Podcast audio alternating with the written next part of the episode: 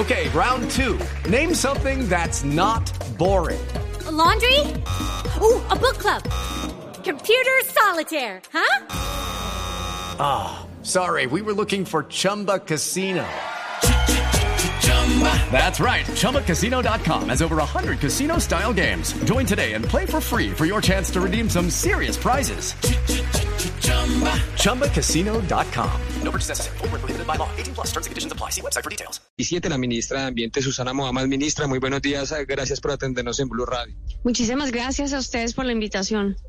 Bueno, ministra, comencemos por el discurso el presidente Gustavo Petro ayer en la COP27. Dice el presidente Gustavo Petro que es necesario poner una fecha límite a la explotación de los hidrocarburos, al uso del carbón y habla de desvalorizar esos dos bienes, los hidrocarburos y el carbón. ¿Usted cómo se imagina eso? ¿Cómo se puede hacer?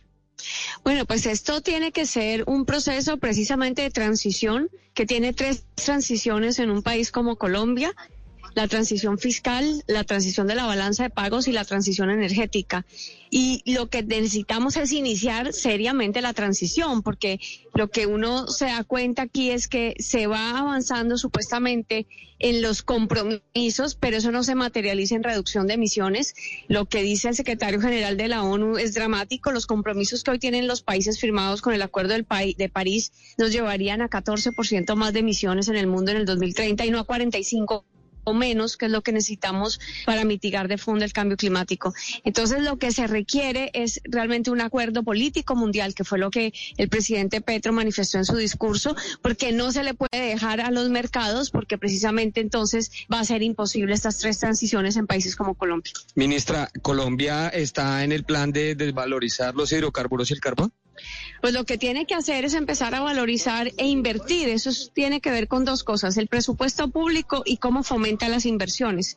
¿Cuáles son las condiciones que pone para las inversiones para que sea más atractivo en un país como Colombia eh, empezar a invertir en las otras formas de producción de energía cómo empezamos a generar una diversificación económica de fondo y cómo empezamos a generar una transición en la balanza de pagos con otro tipo de generación de divisas, como por ejemplo el turismo. Entonces, toca trabajar simultáneamente en esos tres procesos y sí, un país puede, de acuerdo a las condiciones de inversión, de acuerdo a las condiciones que ponga y cómo genera incentivos y regulación, desvalorizar o valorizar eh, diferentes sectores económicos. Néstor, lo escucha la ministra de Ambiente, Susana Muama. Santiago, gracias. Hola, ministra, buenos días.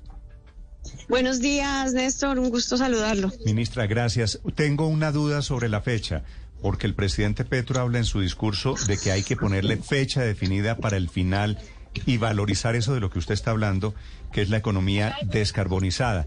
¿Acaso ya no hay una fecha, ministra, de transición energética, un, una fecha aspiracional de todo el mundo que es el 2035? Sí, hay dos fechas de acuerdo al panel intergubernamental, además que están reflejadas en el Acuerdo de París. Es la reducción de emisiones en un 45% al 2030 y la carbono neutralidad al 2050. Esas son las dos fechas, los planes del mundo están hacia eso, pero a lo que se refería el presidente en el discurso es que se tiene que materializar. Y desafortunadamente, ya faltando siete años para la primera fecha, pues no vemos que se esté materializando y es ahí el llamado a la urgencia y a la acción. ¿Y ustedes quisieran la propuesta allí ante el panel de Naciones Unidas es modificar esas fechas? No, es poner en acción y materializar las fechas, porque como decía antes, el, mismo balance de Naciones Unidas es que si cumpliéramos con los compromisos del Acuerdo de París hecho voluntariamente por los países, el resultado sería 14% más de emisiones al 2030 y no 45% menos como recomienda el panel intergubernamental de cambio climático y como se comprometieron los países en la firma del Acuerdo de París. Sí, ministra, el gobierno va allí a Egipto y propone un mundo, literalmente dicen la solución es un mundo sin petróleo y sin carbón. Aquí en Colombia, pues estamos en esa discusión, como usted sabe perfectamente. ¿Usted cree que el mundo le copia al presidente Petro esta idea de no tener petróleo? De no de dejar de depender del carbón? Yo creo que hay dos aristas. Hay una situación, digamos, del discurso político, que es un compromiso firmado ya eh, por la mayoría de las naciones en el Acuerdo de París y que debería llevar a una descarbonización muy significativa al 2050. Y sin embargo, por el otro lado está como el mundo de los mercados y el mundo económico, que no parece ir en esa misma dirección. Entonces, el discurso del presidente Petro trata de traer esos dos mundos y empezar a hablar de que si seriamente estamos pensando en esa necesidad, como ya se firmó el Acuerdo de París, y en materializar eso, pues no podemos seguir con esos dos mundos separados, sino que toca empezar a tomar medidas globales y trabajar conjuntamente los países para lograr que eso se pueda hacer y se pueda hacer de una forma justa y equilibrada, porque eso obviamente eh, tiene que hacerse para lograr el bienestar de la población y no terminar eh, en lo que está pasando hoy, que puede ser pues muchos países y personas eh, que están por un lado damnificadas por los desastres climáticos como lo que está pasando hoy en Colombia, pero por el otro lado economías que no logran hacer la transición.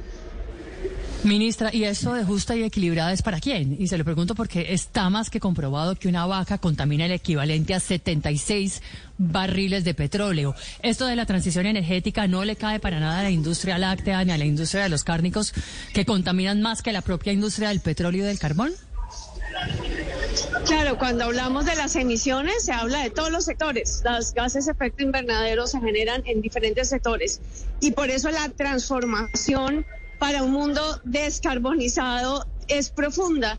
Pasa por la forma en cómo generamos los sistemas alimentarios, pasa por el transporte, pasa por la, el, uso y producción de energía, pasa por la forma como construimos y los materiales. O sea, las fuentes de gases de efecto invernadero son múltiples, pero tienen eh, realmente en general eh, una, una fuente eh, profunda que es el uso de petróleo y carbón. Mm. Entonces, y de, combustibles fósiles. Entonces, ahí es por eso la transformación no es una transformación sencilla, es una transformación en el fondo de la forma como vivimos. Sí, ministra, a ustedes, delegación colombiana, ¿no les dice algo el hecho de que no estén allí ni China, ni Rusia, ni Estados Unidos, ni India, que son los países que más contaminan en el mundo? Eh, pues China, Rusia, India eh, sí están aquí en la COP en las negociaciones. No, pero no están, no están los presidentes. Ah, sí, bueno, tiene toda la razón en ese en ese respecto y es y es eh, una gran dificultad precisamente porque sí hay un llamado de los países de América Latina y de lo que se llama el grupo G77 más China, que son los el grupo de países en desarrollo. Aquí hay un tema crítico y es un llamado a la descarbonización de los países con mayor responsabilidad. Está clara en las discusiones de esta COP que hay responsabilidad de todos, pero es responsabilidad diferenciada y que todos tenemos que asumir responsabilidad, pero obviamente las magnitudes de la responsabilidad que nos corresponde por esta situación. Claro, pero digo, al final de cuentas, ministra, va Colombia y vamos a hacer o estamos discutiendo un sacrificio enorme y nosotros ponemos menos del 0,5, 0,6% de la huella de carbón en el mundo. ¿Y qué gana el mundo con que Colombia deje de, producir petróleo, ministra, si los grandes siguen en las mismas prácticas? Pues eso va, significa que todos juntos vamos para el desastre climático. Y entonces lo que precisamente eh, requerimos es una transición eh, completa. Y en eso usted tiene razón, porque somos absolutamente interdependientes. Si los países que están hoy emitiendo más tomaran en serio la transición, pues el mercado para nuestra exportación de petróleo y carbón también iría decreciendo en el tiempo, porque precisamente ya no estarían requiriendo esos combustibles que nosotros estamos exportando. Somos el quinto exportador de carbón en el mundo. Pero al no hacer eso, precisamente nos meten en esta paradoja económica y juntos ellos, nosotros y toda la humanidad pues va hacia el desastre climático. ¿Es eso una política racional? Nosotros creemos que no y por eso el presidente Petro llamó a un acuerdo político de fondo y serio y es lo que se está discutiendo acá en, en la COP, pero tiene usted toda la razón que mientras esas transiciones tampoco se hagan allá, pues dificulta más a los países de los que hemos empezado a depender para exportar de estos productos, eh, pues también hacer una transición económica. Ministra, en esa evaluación de energías limpias, de cambio climático, que seguramente todos estamos de acuerdo, se mete el tema del, de la actualidad y de la vida real de hoy de la incertidumbre de qué pasa si dejamos de producir petróleo, si no aprovechamos las energías hoy que tenemos. Usted, eh, cuando ve la cotización del dólar, por ejemplo, y le dicen, ministra, esto es por la incertidumbre del petróleo, ¿qué responde a la gente que le pregunta, ministra? Bueno, lo que estamos precisamente aquí diciendo son varias cosas. Lo primero es que estamos solicitando eh, más espacio fiscal porque tenemos un problema de endeudamiento público importante y no es un, es un problema exclusivamente de Colombia. Y segundo, tenemos un problema obviamente en la balanza comercial dependiendo tanto del carbón y petróleo. It's time for today's Lucky Land horoscope with Victoria Cash. Life's gotten mundane, so shake up the daily routine and be adventurous with a trip to Lucky Land. You know what they say. Your chance to win starts with a spin. So go to LuckyLandSlots.com to play over 100 social casino-style games for free for your chance to redeem some serious prizes. Get lucky today at LuckyLandSlots.com. Available to players in the U.S., excluding Washington and Michigan. No purchase necessary. VGW Group. Void or prohibited by law. 18 plus. Terms and conditions apply. Entonces, lo que hemos venido aquí trabajando, eh, que es un tema muy incipiente, está en la agenda, pero muy incipiente, es que para nosotros poder generar más espacio fiscal y fortalecer precisamente nuestras inversiones y nuestra economía, pues solicitamos un cambio de deuda por acción climática. Y eso es un pedido que han, empezado a sumarse varios países en desarrollo eh, aquí, porque hay una situación fiscal similar en varios países por la crisis económica mundial que hay en este momento y pues la subida de las tasas de interés de los Estados Unidos que han devaluado varias monedas. Y además, pues la necesidad de atención a las poblaciones en crisis. No solamente Colombia está ahorita en esta crisis invernal. Estuvimos hace un rato escuchando eh, al presidente de Pakistán sobre la catástrofe climática de casi dos terceras partes de un país inundado. Y la pregunta que se está haciendo la COP es quién paga por eso. Y ahí volvemos a dar el círculo completo. Si no bajamos las emisiones, cada vez va a ser más difícil, por un lado, pagar por las situaciones de catástrofe que se presentan, pero también por el otro, cada vez los países van a entrar en más crisis económica, fiscal y sobre todo de su situación, digamos, general eh, macroeconómica. Entonces, es una situación sistémica y precisamente lo que nosotros decimos a esa pregunta que usted me hace es que tiene que ser unas políticas un trabajo compartido entre toda la humanidad o si no, eso va a ser eh, pues muy difícil de manejar y vamos a terminar con grandes masas de población en muchísimo sufrimiento y catástrofe. Sí, ministra, esa es la pregunta que usted dice se hace la COP, pero en Colombia, después de la reunión del presidente Petro con sus ministros, la pregunta es si el gobierno va a acelerar la transición energética, si va a haber algún cambio en esa fecha o por lo menos en ese plazo que se ha puesto el presidente Gustavo Petro. Nosotros tenemos que hacer una transición energética eh, eh, responsable, pero hay que hacerla. Y hacerla significa empezar a buscar la posibilidad de inversiones en las nuevas fuentes, o sea, generar que las inversiones vayan principalmente allí, pero por otro lado también empezar a cambiar los perfiles de la demanda, porque no, no nos ganamos nada cambiando la fuente de energía si, por ejemplo, no empezamos a cambiar cómo se moviliza la gente en términos de transporte, cómo utilizamos energía en el país hay que cambiar los perfiles de demanda. Eso es parte de lo que ya está en el plan eh, de cambio climático del país. Además, plan que es ley de la República, no hecha por nuestro gobierno, sino por el gobierno anterior y que estamos comprometidos a avanzar en su cumplimiento. Y allí creemos que lo que hay es una gran oportunidad económica, una oportunidad económica de nuevas inversiones. Aquí el presidente ha hablado con varios países que pueden estar interesados en hacer estas inversiones en Colombia para las tres transiciones, la transición fiscal, la transición de la balanza de pagos, o sea, de reemplazo de las exportaciones y la transición energética. Mm. Entonces nosotros lo vemos es como una oportunidad, hay que hacerla ya para que sea planificada y no que termine siendo pues una transición acelerada, eh, por ejemplo, con lo que nos está pasando con la salida de Prodeco en el, en el centro del Cesar, sino que pueda ser planificada, que incluya la transición laboral y que podamos ir generando eh, otras capacidades y la diversificación económica que necesitamos. Sí. Ministra, usted habla de la transformación de las costumbres de las personas para poder hacer efectiva la transición energética. Y eso hoy pareciera que es más costoso que lo que existe, que son, entre otras cosas, los combustibles fósiles.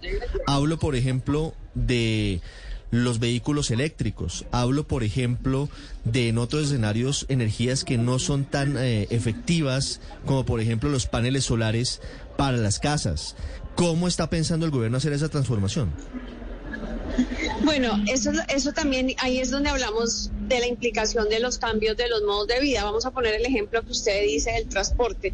Lo que tenemos hoy es una falla sistémica de los sistemas de transporte públicos en Colombia y lo que tenemos es la aparición de eh, la población moviéndose en motocicleta. Eso es un desastre ambiental. Si hubiésemos podido hacer las inversiones a tiempo en los sistemas de transporte públicos eléctricos, trenes, metros, que son los sistemas de transporte público de las ciudades eh, grandes y que podríamos haber generado mucha más eficacia energética ahí con una política fuerte de transporte público eléctrico que incluye de gran capacidad como los metros y los trenes, usted genera un cambio del consumo energético de un ciudadano promedio. Pero si lo que terminamos fue generando unos sistemas públicos de transporte eh, que no realmente suplieron las necesidades de la ciudadanía, pues terminamos con sistemas de transporte público quebrados y por el otro lado con la población transitando a un modelo mucho más ineficiente desde el punto de vista ambiental como la motocicleta.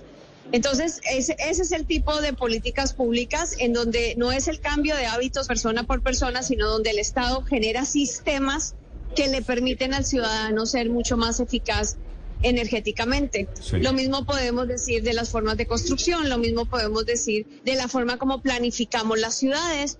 Es un cambio, por lo tanto, eh, sistémico que tenemos que trabajar en diferentes mm. Eh, del desarrollo. Es la ministra de Medio Ambiente, Susana Mohamed, hablando desde Egipto, Sharm el Sheikh que es el sitio de la cumbre COP27 de Naciones Unidas. ¿Cuándo regresa a Colombia, ministra? Yo regreso el sábado. Sábado, finales de esta semana. Sí, en un momento, ministra, que será crucial para definir el futuro de Hidroituango. Hoy, desde su cartera, desde el Ministerio de Ambiente, eh, ¿cómo se analiza la situación en la que estamos? Eh, está a puertas de iniciar operación en dos turbinas, pero con las dudas sobre si se debe o no hacer una evacuación de algunos municipios aguas abajo antes de empezar a operar. Pues la verdad, EPM eh, e mostró en el puesto de mando unificado un perfil de riesgo ese perfil de riesgo, la Unidad Nacional de Gestión de Riesgo, pues lo tomó muy en serio y se juntan tres cosas que son importantes precisamente en este momento.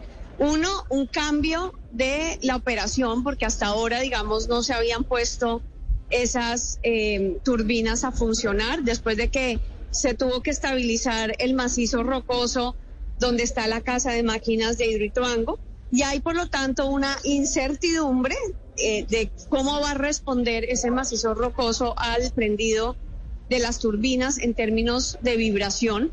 Pero por otro lado, se nos junta también con la temporada de invierno, donde el caudal del río Cauca pues está mucho más alto por la situación de la ola invernal que estamos sufriendo y se junta con otro riesgo ya identificado en el puesto de mando unificado de febrero, que es la situación del vertedero que está hoy recibiendo todo eh, la energía, digamos, del río Cauca, porque por allí es que está desaguando el río Cauca en este momento. La pregunta es, ¿ese vertedero no fue utilizado para estar funcionando permanentemente con todo el caudal del río Cauca? Es una, una, una instalación de salida temporal, no permanente, y ya lleva tres años funcionando así, entonces hay una incertidumbre frente a eh, la, capacidad del vertedero. Entonces, fíjese que se juntan muchas incertidumbres y eso crea un perfil de riesgo. Y eh, cuando hay incertidumbre, hay un principio ambiental universal que está también en nuestra ley, que se llama el principio de precaución. Y entonces no se necesita tener total certeza científica de cómo podrían todas estas variables terminar conjugándose cuando se empiecen a prender las turbinas, pero tenemos una situación desconocida. Entonces, en esa situación, pues ahí la Unidad Nacional de Gestión de Riesgo pues ha, acordado con Hidroituango que por lo menos eh, si fuera a pasar el peor escenario que está en los escenarios de riesgo, pues las personas que no tendrían tiempo de evacuar deberían evacuar preventivamente y las otras deberían estar en alerta, que si tienen tiempo de evacuar, deberían estar en alerta. Y pues esa es eh, ya la situación concreta y yo creo que es lo responsable frente a la situación de incertidumbre que hay en Hidroituango en este momento. Como la están escuchando miles de personas en ese momento, en esos pueblos que están literalmente en riesgo, Tarazá, Cáceres y Valdivia, ¿esa gente en este momento puede estar ahí tranquila o tiene que evacuar para cuando prendan las turbinas? Entiendo que en el último puesto de mando unificado, que fue el sábado, eh, la Unidad Nacional de Riesgo en su resolución que expidió define que ciertos habitantes de Valdivia que están al perfil del río deben evacuar preventivamente antes que se empiece la operación y el resto de habitantes de los otros municipios aguas abajo deben tener todo el conocimiento del riesgo, en la comunicación con Hidroituango permanentemente para cuando se haga un llamado de que va a iniciar, estén en alerta, sepan cuáles son, en caso de que se presentase alguna situación, cuáles son las alarmas que se renderían, cómo deberían evacuar y a dónde deben evacuar. Eso es lo que se llama el alistamiento. Entonces, algunos deben evacuar preventivamente y otros deben estar en alistamiento, dependiendo de cómo se comporte la situación. La espera este chicharrón para cuando regrese el fin de semana. Ministra Mohamed, muchas gracias por estos minutos.